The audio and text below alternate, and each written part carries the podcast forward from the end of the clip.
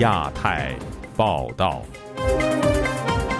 各位听众朋友好，今天是北京时间一月二号星期二，我是和平。这次节目的主要内容有：习近平新年贺词重申统一，蔡英文回应难用主权换沟通。美中建交四十五周年纪念日，拜登与习近平互致贺信。一周之内，中国媒体财新的文章再被下架。牛腾宇狱中精神异常，家属维权遭死亡威胁。关注台湾大选，副总统候选人针对中国威胁及台湾定位举行辩论。以上就是这次节目的主要内容，欢迎您收听亚太报道。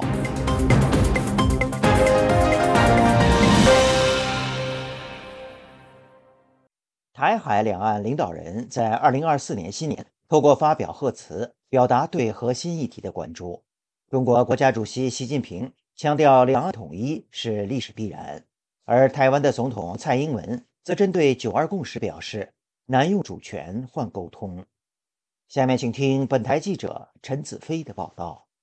两岸领导人在新一年按照惯例发表新年贺词。中国国家主席习近平形容，二零二三年中国经历风雨洗礼，经济持续回升向好，但也有提到经济困难影响民生的情况。中国经济在风浪中强健了体魄，壮实了筋骨。有风有雨是常态，一些企业面临经营压力，一些群众就业生活遇到困难，这些我都。牵挂在心，祖国统一是历史必然，两岸同胞要携手同心，共享民族复兴的伟大荣光。台湾总统蔡英文也在元旦日发表新年讲话，回顾任内台湾的改变。他表示，为台湾留下一个世界的台湾。这八年来，台湾也真的不一样，台湾不再被遗忘，参与了世界的改变，更参与了改变世界。如果问我这八年的关键字是什么，我会说是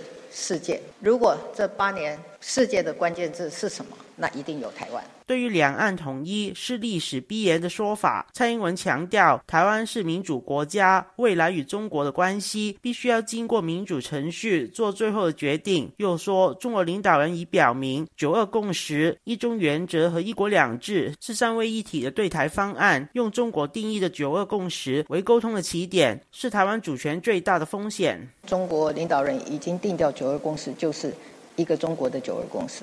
而且要推动两岸的政治协商跟实践“一国两制”的台湾方案，而持续的以“九二共识”为通关密语，向台湾人民表达可以与中国沟通。沟通固然重要，但是以主权来交换，未免也太沉重了一些。资深政评人郑虚光也有留意两岸领导人的说法。他表示，习近平没有谈到要主动承担历史责任，而是采用历史定律谈两岸，显示暂时不会主动解决台湾问题。祖国统一是历史必然。这个和习近平的风格是不一样的。如果要表达紧迫感，他就会说两岸的现状不能长期维持下去，他就会用这样的一些语言。当他强调历史必然性的时候，他在弱化主观能动性这一块。潜台词就是我做不做，他都会统一的，不是一个剑拔弩张的贺词，它是一个淡化两岸的矛盾的贺词。是在软下来。他表示，习近平谈经济时放下高高在上的态度，为民众做心理安抚。经济学者施林表示，中国最新公布的十二月制造业采购经理人指数 PMI 只有四十九，证明中国经济发展萎缩，企业对未来失去信心。但习近平在贺词试图打造新一年宏观经济会向好的假象，制造一种虚假繁荣的这种假象啊，给老百姓认为呢，二零二三年呢。多么的艰难，但二零二四年这个情况就会好了，给人的感觉就是他有的是办法让企业愿意采购，把 PMI 拉上去，但这样的话呢，很明显缺乏事实基础的支撑。对于不少中国网民用有风有雨是常态发新年手贴，时事评论员方圆表示，借用权威说法表达自己的看法，不一定代表认同，也能借话暗喻对未来不确定的感叹。就亚洲电台记者陈子飞报道。美中建交四十五周年纪念日当天，美国总统拜登与中国国家主席习近平互致贺信。新华社发表题为“继往开来，推动中美关系再出发”的文章，强调要与美国相互尊重、和平共处，合作共赢。下面请听本台记者古婷的报道。二零二四年一月一日是美利坚合众国与中华人民共和国正式建立外交关系四十五周年纪念日。新华社当天上午发出快讯：国家主席习近平与美国总统拜登互致贺信，祝贺两国建交四十五周年。就在前一天，新华社发表新华时评，继往开来推动中美关系再出发的评论文章表示。四十五年来，中美关系走过了风风雨雨。总结保持稳定发展势头，在世界经历百年未有之大变局的当下，中美关系何去何从，举世关注。文章表示，中美关系是当今世界最重要的双边关系，中美双方应坚持相互尊重、和平共处，继往开来，推动中美关系再发展。北京资深媒体人高瑜对本台表示：“自从中美建交之后，中国人深切体会到邓小平当年所言‘凡是和美国搞好关系的国家都富起来了’这句话。相反，跟前苏联友好的国家则穷困潦倒。”他说：“中国饿死几千万人的那个大悲剧，还有文革那种动乱，呃，老百姓不会忘记的。呃，所以呢，在可是今天。”中国人民众吧，呃，随着经济的下滑、失业率的增高、外资的撤离，生活水平明显就下降了。现在最大的问题不是在国际上，而是在国内。新华社的文章认为，中美的根本问题是双方都要坚持相互尊重、求同存异的原则，搁置彼此意识形态的差异。该文多次提到“继往开来再出发”，要以和平共处作为中美必须坚守的底线原则。高瑜说：“只要和美国搞好关系，哦，我认为呢，他的经济困难也会迎刃而解。但是他这个目的达得到达不到呢？我看呢很难，因为美国明年是大选年，因为现在美国人对中国的印象简直太坏了。”因个人安全而要求匿名的中美关系学者本周一接受本台采访时表示，新华社的文章再一次向美国伸出了橄榄枝，其中包括几层含义，又强调美中各方的核心利益。他说：“一方面很有门罗主义的味道，中国式的门罗主义和中国版门罗主义已在新华社这篇评论中已经成型。对于过去几年。”中国领导人所说“东升西降”其实是一个修正。换句话说，对过去一年中国内部的动荡、内外交困处境的认识，当局似乎在重新摆正中美关系。新华社文章最后引述习近平的话说：“中美关系不是一道是否搞好的选择题，而是一道如何搞好的必答题。世界的未来需要中美合作。”对此，这位独立学者说。中国外交部部门在前部长秦刚落马之后，被要求建立外交铁军，对外交部门官员的整肃，我相信将从今年开始。新华社这篇文章将对所谓外交铁军的定调，可见中国越来越寄希望于通过外交手段维持缓的中美关系，而不是军事对抗。自由亚洲电台记者古婷报道。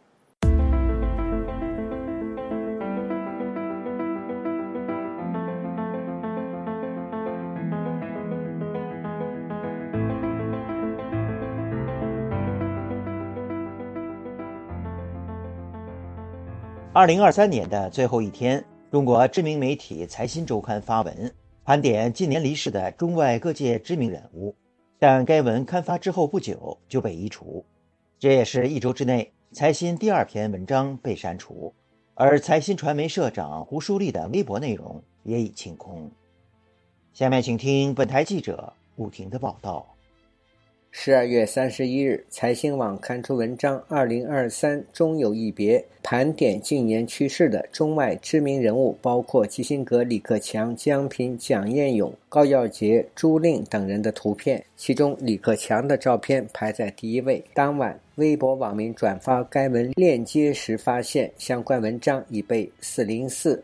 甚至连财新传媒社长胡舒立的微博内容都已清空。众多网民在评论区留言感叹：“财新有心，人间有暖。”我们知道文章看不到了，但是还想转发纪念这过去的一年，他们在怕什么？中国文史学者何强本周一接受自由亚洲电台采访时表示，最近一周《财新周刊》连续两篇文章被下架，反映出两个根本性问题：第一，胡舒立所代表的改革派一向希望通过对官方的谏言去影响政府，从而制定开明政策。他说：“第二，目前对的定义，改革的主导权，改革如何继续下去，中国的官方、知识阶层、民间都有大量的。”差异，大家在认知上有重大分歧，所以说他的文章被下架，微博被清控，其实也代表着中国未来何去何从，以及官方究竟是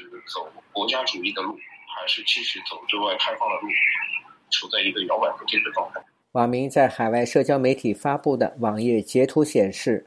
二零二三中有一别文章，第一张大照片是李克强，其次是基辛格，中间多人配以小照片或无照片，配以大照片的还有已故法学家江平、医生蒋彦勇、高耀杰等人。中国学者严立根接受本台采访时说：“以感言著称的《财新》杂志文章连续被下架，说明中国思想界、学术界以及政界的思想方向。”走什么路线存在严重分歧。他说：“以财新、胡舒立等为主啊，基本上代表的是一批比较开明的务实派；与之相反的啊，则是目前啊在党内形成主流、占据意识形态主流地位的，应该说是改开派、求是派、嗯务实派对立的，呃，回归文革派，或者说是反改改派。但是。”大多数这种分歧，呃，在普通人眼里，呃，除了财新或者像胡舒立这样敢言的媒体是很难看到的。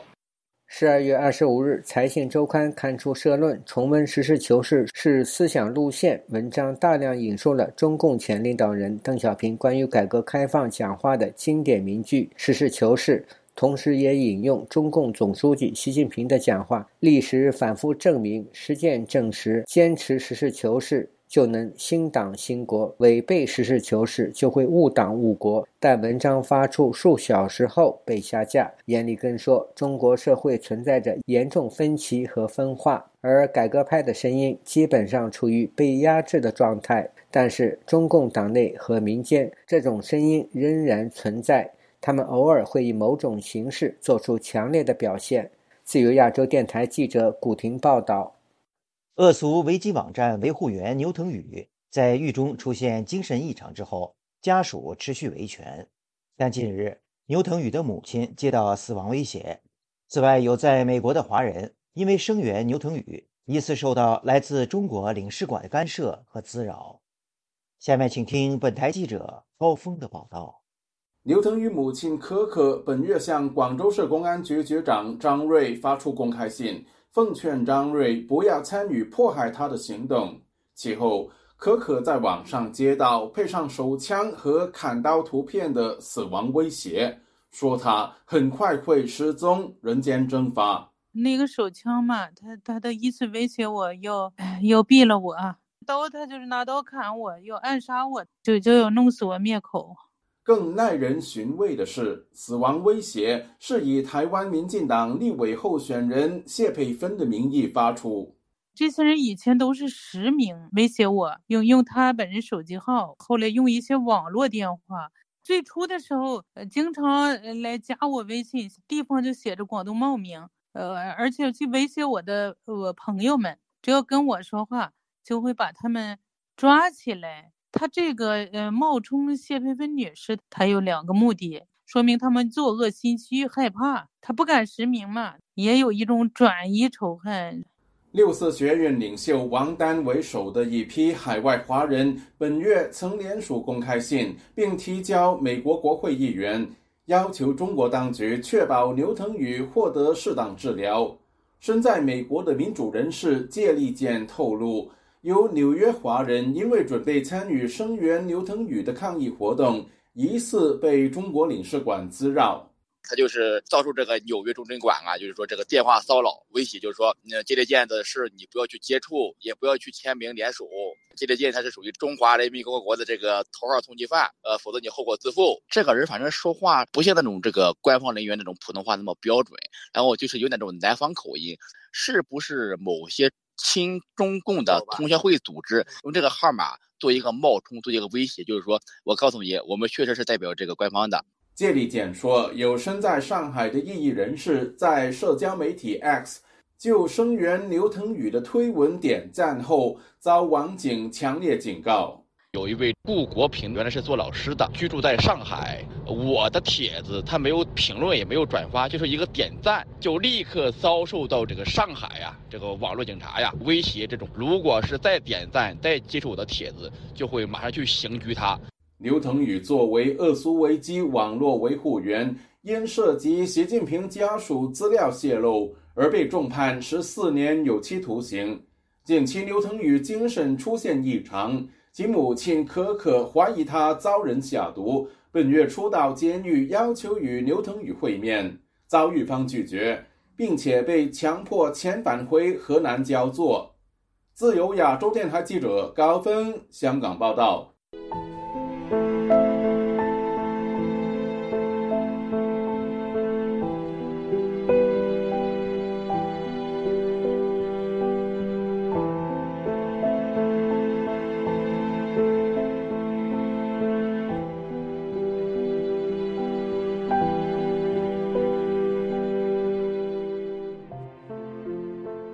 元旦当天，台湾大选的副总统电视辩论会登场，各位候选人焦聚中国威胁和台湾的国际定位等议题。下面请听本台记者夏小华发自台北的报道。台湾副总统电视辩论会，民进党籍副总统候选人萧美琴在申论中提到，面对地缘政治的动荡，我们更以冷静不躁进、理性不挑衅的态度来应对。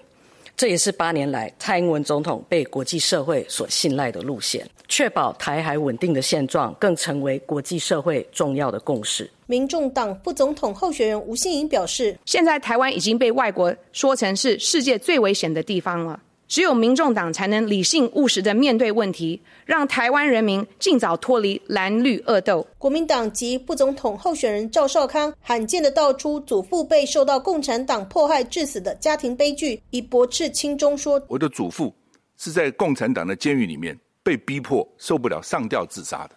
我的外祖父，我妈妈告诉我是在共产党的监狱被枪毙的。我父亲从小从年轻去当军人抗日剿匪。”被共产党抓了两次，一直在东北，一直在海南岛，九死一生都逃出来的。我父亲曾经说：“只要共产党在一天，我就不回大陆去。”我们这样的家庭，我们亲中，我们卖台，你在讲什么？个人面不重要，重要的是。两岸一定要和平相处。肖美琴则驳斥赵少康称，民进党是两岸最大风险的来源。全世界都知道，现在造成两岸紧张的不是民进党，而是中国共产党。今天菲律宾没有民进党，但是一样。在南海地区有摩擦、有紧张，日本的军事预算未来也将增加，不是因为民进党。针对中华民国宪法到底对台湾是保障还是灾难的话题，肖美琴指出，国民党总统候选人要把中华民国宪法九二共识化。习近平对岸已经明确提到，九二共识就是一中，没有个表。九二共识就是中华人民共和国底下的一国两制。那我们面对中国这样的立场，你到底认同吗？有认同才叫共识，不认同不能叫做共识。那既然没有共识，怎么能够把九二共识拿来当做我们的护国神山？赵少康则以约吃饭比喻。我跟肖女士说，今天我们去吃晚餐吧。我想喝稀饭，她说要吃牛排。我说好吧，那你吃你的牛排，我喝我的稀饭，这就是共识啊。共识哪是要通常一样呢？都共识可以不一样啊。我们从头到尾反对一国两制，我们也反对这个共产党在香港的这个胡作非为，把黎智英到现在还关起来。吴欣莹说：“国民两党，一个是靠中，一个是反中，都失去了台湾自主性，请不要把我当成中间的空气，绝对不要搞弃保这件事情，因为其实弃保的话就是上升自己的投票权。在台湾，你看我们是多么幸运，中国那边的人他没办法做这些决定。”台湾的政治大学外交学系教授黄奎博接受自由亚洲电台采访指出，肖美琴比较可惜的是，她虽然说点出了中国大陆对于台湾的影响，可是呢，他并没有提出解放。中华精英交流协会秘书长王志胜接受自由亚洲电台采访提到，照呃这种大开大合、名嘴上升的风格哦，当然也无法在辩论会当中有效吸引到中间选民的支持，顶多只起到巩固深蓝的个作用。吴欣盈是这个副总统辩论当中最大的亮点跟花絮。自由亚洲电台记者谢小华台北报道。二零二三年的中国政治与经济局势可谓跌宕起伏。虽然摆脱了动态清零的折腾，但国内经济成长并未反弹，民生和就业步入艰难。在政治层面上，习近平正式开启了第三任期，而民众的人权状况则日益恶化。回首过去，展望未来，影响中国社会的最主要因素将会是什么呢？本台记者凯迪。邀请美国非政府组织对话中国智库所长、本台特约评论员王丹和美国斯坦福大学中国经济与制度研究中心资深研究员许成刚教授就此进行讨论。王丹和许成刚教授，你们好。你好。好，嗯，非常好，非常欢迎两位参加我们今天的节目，一起来回顾二零二三年，并且展望二零二四年。三月份，我们知道习近平全票当选了国家主席和中央军委主席，正式开启他的第三个任期。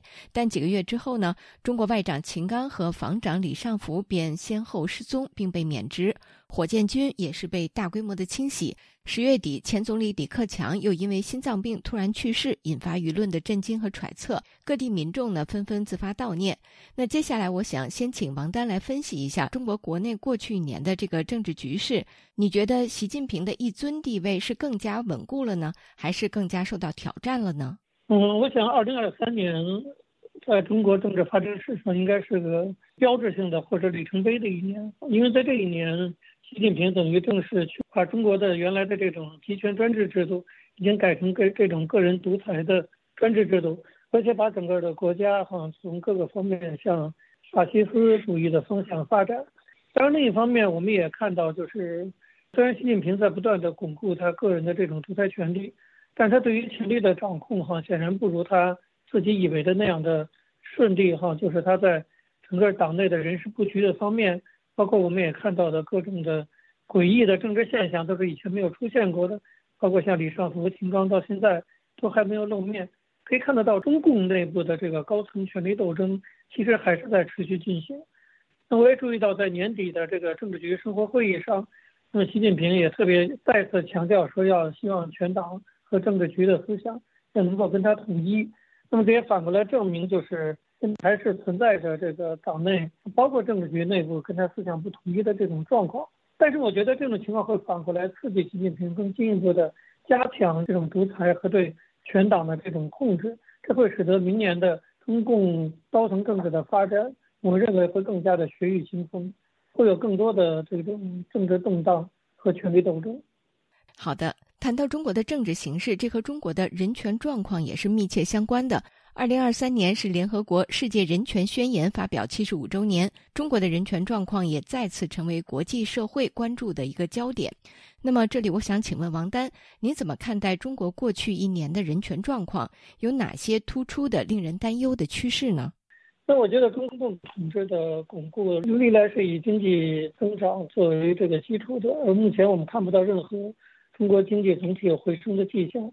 在这种情况下，中共的这种呃紧张啊和危机感，这是可以预测的。那么在这种紧张和危机感之下，它势必会加紧对国内政治的这种控制。所以，中国成为一个警察国家啊，一些矛盾、一些问题恐怕都会采取比较暴力的方式，用国家机器来镇压。这样的一个大的这种发展趋势，我觉得是会延续到二零二四年，可能情况甚至会更加严重，因为中国的经济情况。可能也会比以前更加严重。好的，那么接下来我们再看看二零二三年的经济和民生状况。中国的房地产危机过去一年持续加剧，多家大型企业暴雷。官方宣布的六月份青年调查失业率呢，超过了百分之二十，创下新高。同时，外资大举撤离，中国股市呢也随之喋喋不休。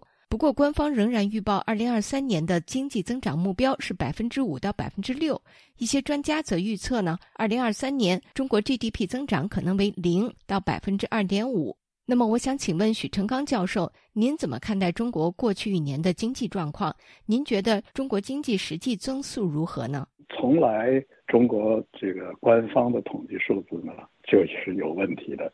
现在呢，看这个二三年呢，实际上西方的各个机构已经都开始独立的在进行测算了。根据这个微观数据，就是中国的经济的基本面的数据来看呢，呃，中国的二三年的经济增长速度呢，大体上是零。整个房地产行业出现的严重的问题，也和这个经济是零增长是一致的，也和大规模的失业是一致的。那么另外一个呃重要的方面呢，呃，就是中国的股市，中国的股市现在是非常非常糟，整个的情况是负的。所以，所有的各个方面来的这个信息都告诉人们，就是这个经济呢是出现了巨大的严重的问题了。好的，接下来我想请你们两位再谈谈对于中国来年的展望。首先，请问王丹，在国内政治和人权领域，您是怎么看呢？政治上，当局会不会继续向左转呢？我觉得习近平现在已经把自己陷入一种我们可以称为，呃，独裁者的陷阱。换句话说，他现在把自己的所有的权利集中在他个人身上，这势必会造成他像所有的独裁者一样，会多疑，会通过不断的清洗可能的对手来树立自己的权威。所以，二零二四年只要他还是独裁者，我想他的这种独裁者陷阱他会越陷越深的，这会导致党内的斗争。我觉得会比二零二三年可能会来得更严重，就是他不断的清洗党内的这些。高层领导导致这个，其实也在不断的给自己制造敌人，让中国政治更加充满了不确定性。另外一方面，我觉得随着经济的无法复苏，甚至是进一步的这种下滑，我想社会的群体性事件，尤其是跟民生有关的群体性事件啊，应该是比前几年我认为有可能会有一个复苏的这种可能性，可能也会使整个社会的局势不是那么稳定。好的，非常感谢王丹和许成刚教授你们的分析，谢谢。以上是本台记者凯迪邀请对话中国智库所长王丹与美国斯坦福大学学者许成刚教授回顾与展望中国社会的焦点议题。节目最后，我们再来关注一下最近发生的一些热点事件。据财新网报道，深圳市养老保险缴费基数下限。从一月一号起上涨百分之四十九。另据深圳市人力资源和社会保障局消息，一月一号至六月三十号，企业职工基本养老保险缴费基数下限上调至二零二二年全省平均薪资人民币八千八百零七元的百分之四十，即每月三千五百二十三元。消息还说，从七月一号起还会进一步上调。此外，上海市也出现养老保险参加人数减少的现象。有分析认为，参保人数减少和青年失业率高有关。据中国媒体的报道，甘肃白银市平山区周日晚十点半左右发生四点九级地震，震中附近震感强烈。据最新消息，地震发生之后，当地七个乡镇、四个街道的部分房屋受损，但暂无人员伤亡和房屋倒塌的报告。甘肃省地震局表示，本次地震与积石山6.2级地震没有关系，但地震还波及兰州、西宁、银川等部分地区。中国上月对法国、德国、马来西亚等六国游客执行15天免签入境政策之后，中方移民管理部门周一表示，截至年底，来自相关六国持普通护照免签入境的人数超过了11万人次。但据香港电台等媒体报道，有马来西亚的游客表示，中国的网络限制对旅行造成困扰，使用网约车、地图软件等均有不便，手机卡的费用也较高。听众朋友，亚太报道节目到这里就播送完了，感谢您的收听，我是和平，我们下次节目时间再见。